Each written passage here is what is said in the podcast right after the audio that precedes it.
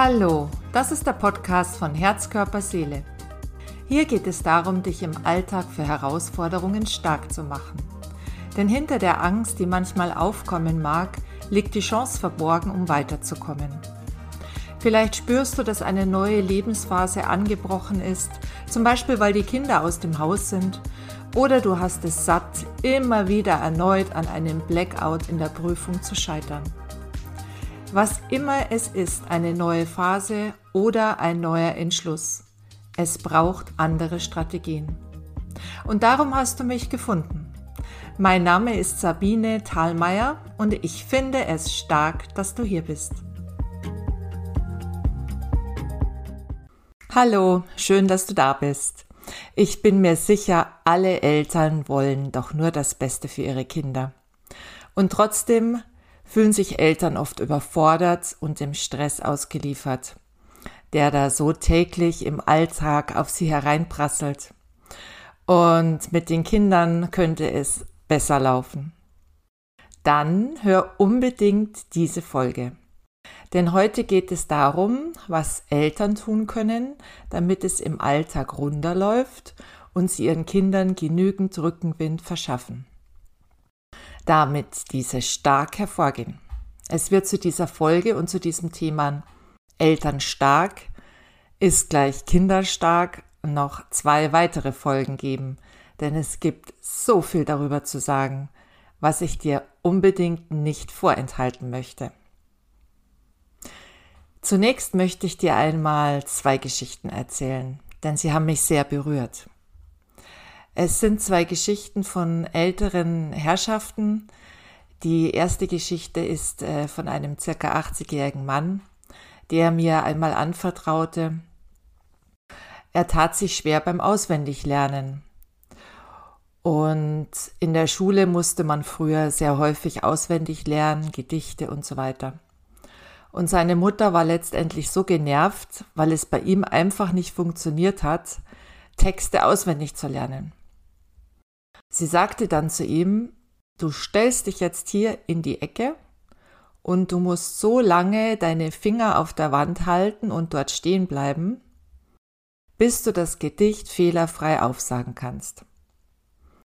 Und er erzählte mir, es dauerte ewig, bis er das endlich schaffte, und trotzdem brachte er das Gedicht nur sehr stockend hervor.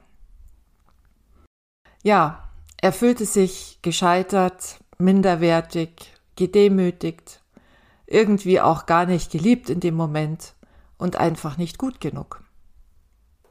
Und ich sag dir was, ab dem Zeitpunkt hatte er das Gefühl und auch die Einsicht, alle anderen sind besser als er. Eine zweite Geschichte möchte ich dir erzählen, die ist genauso traurig und die hat mich auch sehr berührt von einer ebenfalls ungefähr 80-jährigen Dame. Und sie erzählte mir, früher wurde nicht lange gezögert. Da wurde auch mal, rutschte auch mal die Hand aus oder wie wir in Bayern sagen, mal eine Watschen ausgeteilt. Und sie erzählte, dass ihre Eltern selbstständig waren und sie durfte als Zehnjährige mit ihren zwei kleinen Geschwistern, acht und fünf Jahre alt, ins Freibad gehen. Und sie hatten sehr viel Spaß und äh, nach einer gewissen Zeit wurde es dann höchste Zeit, den Heimweg anzutreten. Und sie suchte zunächst vergeblich nach dem Wasserspielzeug, das sie mitgenommen hatten. Es war so ein kleiner Eimer und so ein kleines Förmchen. Das Förmchen konnte sie dann finden, den Eimer nicht mehr. Und bei dieser verzweifelten Sucherei nach dem Eimer äh, ließ sie auch ihren kleinen Bruder kurz aus den Augen und dann war der kleine Bruder wie vom Erdboden verschwunden. Nach einiger Zeit, Gott sei Dank, konnte sie aber dann mit ihrer Schwester zusammen den Bruder im Planschbecken entdecken. Aber es war ganz klar, sie würden niemals pünktlich nach Hause kommen, so wie das vereinbart war. Sie kamen 20 Minuten zu spät. Und als sie zu Hause ankamen, dann blickten sie in die gestressten und ängstlichen Gesichter ihrer Eltern Und ohne überhaupt zu fragen, was ist passiert oder warum kommt ihr so spät oder ohne eine Erklärung, es war vollkommen klar, die älteste Schwester war schuld. Und dann bekam sie auch noch links und rechts eine Ohrfeige, weil sie zu spät gekommen ist und wegen dem verlorenen Eimer gleich noch eine dritte hinterher. Das war nicht fair. Und heute fragt sie sich natürlich, haben meine Eltern nicht zu viel Verantwortung auf mich abgewälzt? Oder konnten wir damals dankbar sein, weil wir sonst gar nicht ins Schwimmbad gekommen wären? Aber eines kann man sagen, Schläge fühlen sich immer mies an und es sind immer Verletzungen gegen die Person. Die Person wird bestraft und nicht das Verhalten. Und ab dem Zeitpunkt bis heute fühlte sich diese Frau oder diese Dame überverantwortlich für alle, die ihr nahe standen.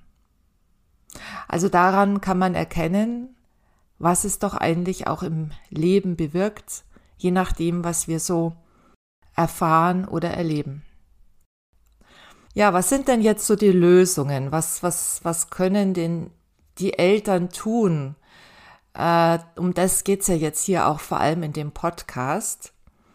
Wenn du sowas hörst, was macht es vielleicht auch mit dir, diese beiden Geschichten? Denn du wirst mir sicherlich recht geben, Eltern sind für Kinder einfach sowas wie eine schützende Wand. Und in der Regel sollen sie ja auch Mut machen, sie sollen das Kind anspornen, anspornen, sie sollen es fördern und auf der anderen Seite eben äh, eher Druck vermeiden und äh, möglichst nicht bestrafen oder am besten eben gar nicht bestrafen, sondern eher Konsequenzen dann aufzeigen, was da der Unterschied ist. Da kommen wir dann in, in einem weiteren Podcast dazu. Ähm, aber es soll eben nicht die Person bestraft werden, äh, sondern mehr man man kann mehr über die Leistung kann man reden und äh, auch über das Verhalten kann man reden. Und dieses klar muss sich vielleicht in den ein oder anderen Vorfällen auf jeden Fall bessern. Selbstverständlich. Aber man kann dann auch eben offene Fragen stellen und äh, was kann denn getan werden? Man kann auch, wenn das Kind schon älter ist, das Kind auch zu den Lösungen herbei äh, äh, mit, mit, in, mit ins Gespräch ziehen. Woran glaubst du denn, dass es liegt? Äh, hast du denn, wenn es zum Beispiel um Mathe geht, das Gefühl, dass du den Anschluss verloren hast? Brauchst du vielleicht eventuell Nachhilfe? Oder äh, fühlst du dich absolut überfordert in der Schule? Ähm, oder hast du, hast du für irgendwas Angst? Oder macht dir, macht dir irgendetwas was Angst oder hast du da ein Problem oder hast du vielleicht Probleme mit Mitschülern und, und, und. Es gibt also so viele Fragen, die man stellen kann und für die man auch ein offenes Ohr haben soll als Eltern. Also ich glaube, das ist ganz wichtig, immer dieses offene Ohr zu haben und auf, auf mitfühlende, nette Art und Weise auch da ein bisschen auf den Grund zu gehen, ohne jetzt wirklich ständig auszufragen, sondern, sondern einfach so als Entwickler, als ähm, Hilfesteller äh, dem Kind äh, Unterstützung anzubieten. Ja, was kannst du noch tun als Eltern, wenn es in der Schule jetzt nicht so glänzt? Ganz wichtig ist, auch hin und wieder mal ein ehrliches Lob auszusprechen für das, was dein Kind gut kann. Zum Beispiel kann es gut turnen oder ist gut im Fußball spielen.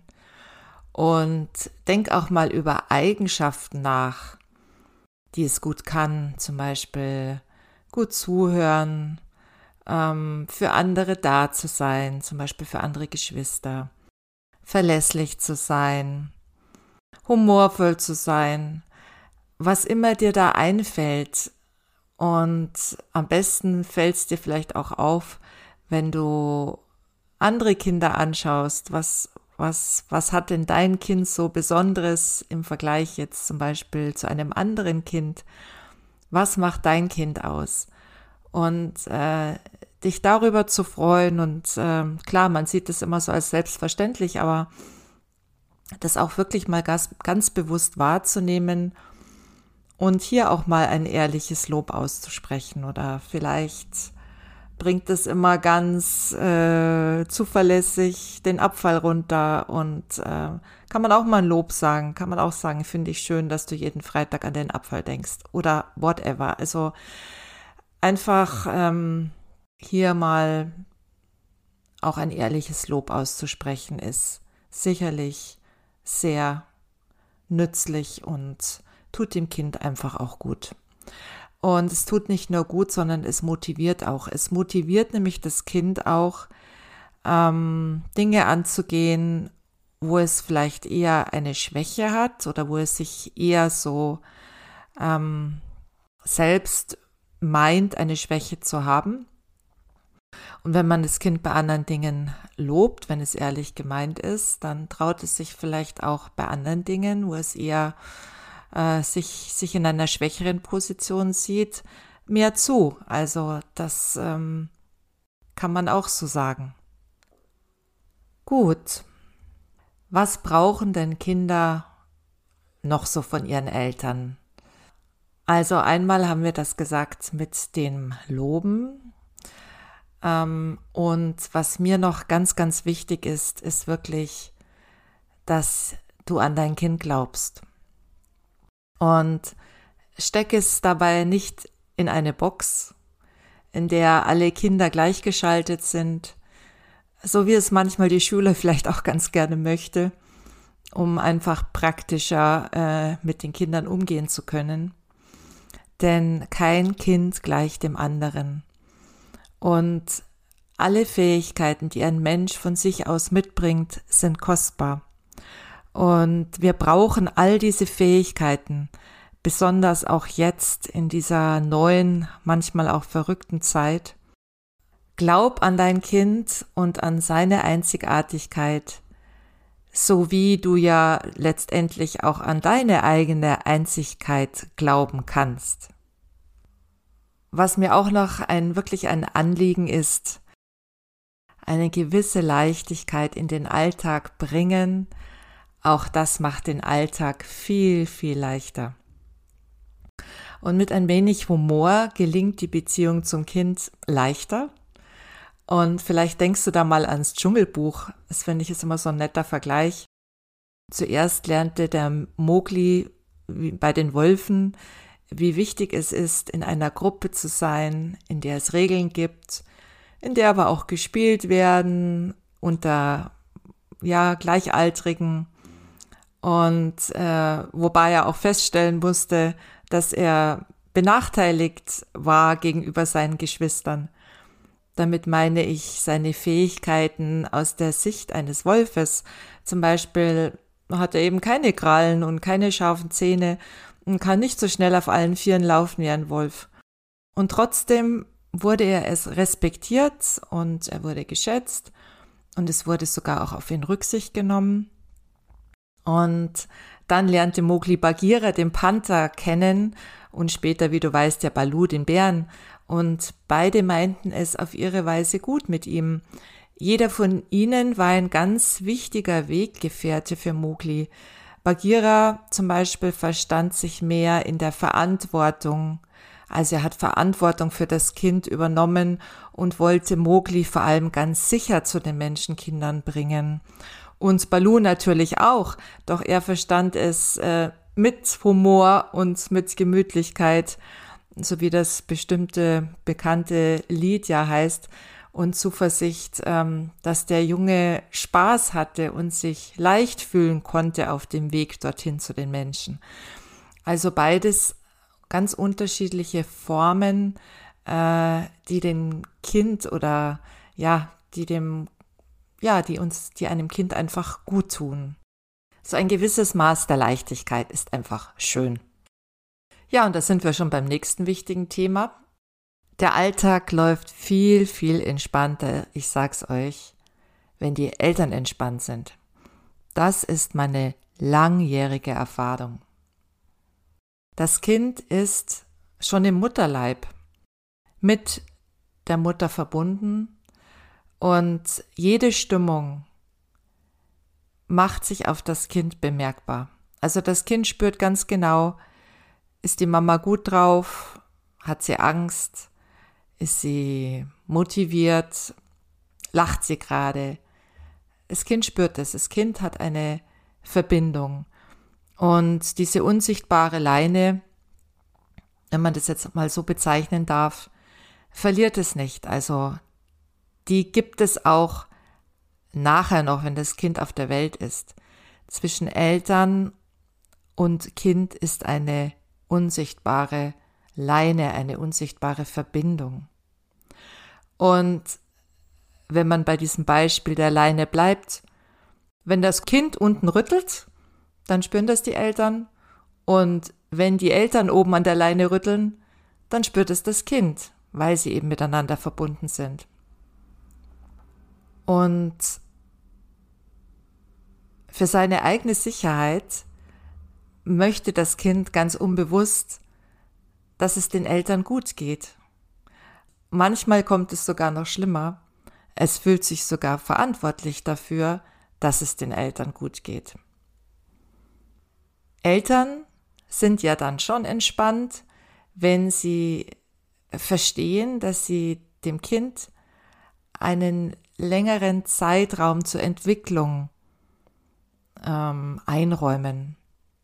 Denn du wirst mir recht geben, ob jetzt ein Kind mit neun Monaten läuft oder mit zwölf Monaten, wen interessiert das heute noch? Kein Menschen.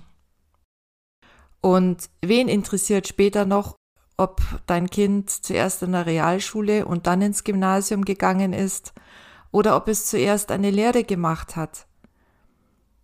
Es spielt keine Rolle. Wichtig ist, dass das Kind auf dem Weg ist und auf einem Weg ist, der ihm entspricht, dem Kind entspricht. Auf einem Weg, den es glücklich macht, auf einem Weg, mit dem es sich wohlfühlt. Und nachdem man ja noch nicht immer genau weiß, wo dieser Weg entlang führt, gibt es eben manchmal auch Umwege. Umwege sind notwendig, um das herauszufinden, wo man hin möchte und wo man wirklich hinpasst und wo eben das Glück für jedes Kind persönlich liegt. Und das gilt es zu erkennen und zu erforschen. Eltern können das erforschen und mit dem Kind zusammen. Und wenn ihr auf dem Weg seid, dann seid ihr wirklich goldrichtig und das ist wunderschön. Hier ist auch nochmal ein ganz wichtiger Appell. Niemals die Beziehung zum Kind aufs Spiel setzen wegen Schulproblemen. Denn das sind zwei ganz unterschiedliche Sachen. Das eine ist eben die Leistung und das Verhalten und das andere ist die Person. Und die Beziehung zum Kind darfst du niemals aufs Spiel setzen. Das ist wichtig. Und wenn du dir das von diesem Podcast nur behältst, dann hast du schon ganz viel gewonnen. Und manchmal darf man auch gewisse Dinge an Fachleute abgeben. Und dafür bin ja ich wieder da. Zusammenfassend lässt sich also sagen, oder viele andere Therapeuten natürlich auch, um Gottes Willen. Zusammenfassend lässt sich also sagen, starke Eltern bleiben gelassener und räumen mehr Zeit äh, für Besserungen in der Schule ein und vermeiden Druck. Sie suchen nach gemeinsamen Lösungen mit Kind, mit der Schule, mit Lehrern und sorgen zu Hause für eine gewisse Leichtigkeit, eine gewisse gute Atmosphäre, in der das Kind leicht und gut lernen kann und sich vor allem auch geborgen fühlt. Sie fördern Kinder eher positiv durch Neugierde, also und helfen, Interessen zu wecken, anstatt Druck zu machen oder gar zu bestrafen. Das heißt aber nicht, dass sich Eltern nicht mehr ärgern dürfen. Äh, wir sind alle nur Menschen, aber starke Eltern unterscheiden eben zwischen der Person, die immer gut ist, wie sie ist, und der Leistung und dem Verhalten ihres Kindes, das sich durchaus ändern oder verbessern kann. Und eine Note ist eben nur eine Momentaufnahme und die lässt sich ändern. Und dein Kind ist so wie es ist einzigartig und genug. Und werde bitte nicht persönlich wie du bist dumm. Manchmal ist das so leicht dahergesagt, aber auch das, das ist wirklich, das setzt sich tief in, in, in die Seele des Kindes rein und hm, sag lieber, das Verhalten gestern, das hat mich, hat mir nicht gefallen, ähm, aus dem und dem Grund. Oder spreche die Leistung an und frage, was glaubst du denn, was, was, was brauchst du, was brauchst du, das, damit, damit du dich leichter tust? Und ganz wichtig ist, glaub an dein Kind und an seine Fähigkeiten, so wie du an dich und deine Fähigkeiten glaubst. Und denke immer an die unsichtbare Schnur, die dich mit deinem Kind verbindet, denn starke Eltern gleichzeitig starkes Kind und das bringt einen starken Alltag. Wenn du jetzt alles Gehörte verstanden hast und einfach noch nicht weißt, wie du das speziell in deiner Familie umsetzen sollst, damit der Alltag mit den Kindern gut läuft, dann profitiere von meiner jahrelangen Erfahrung mit Kids und Jugendlichen und melde dich bei mir, ruf mich an oder schreib mir eine E-Mail. Wenn dich speziell das Thema Elternstark, Kinderstark ist gleich Alltagsstark interessiert, dann darfst du gespannt sein, denn es wird noch zwei weitere Folgen genau zu diesem Thema geben. Bis dann. Tschüss. Schön, dass du so aktiv mitgehört hast.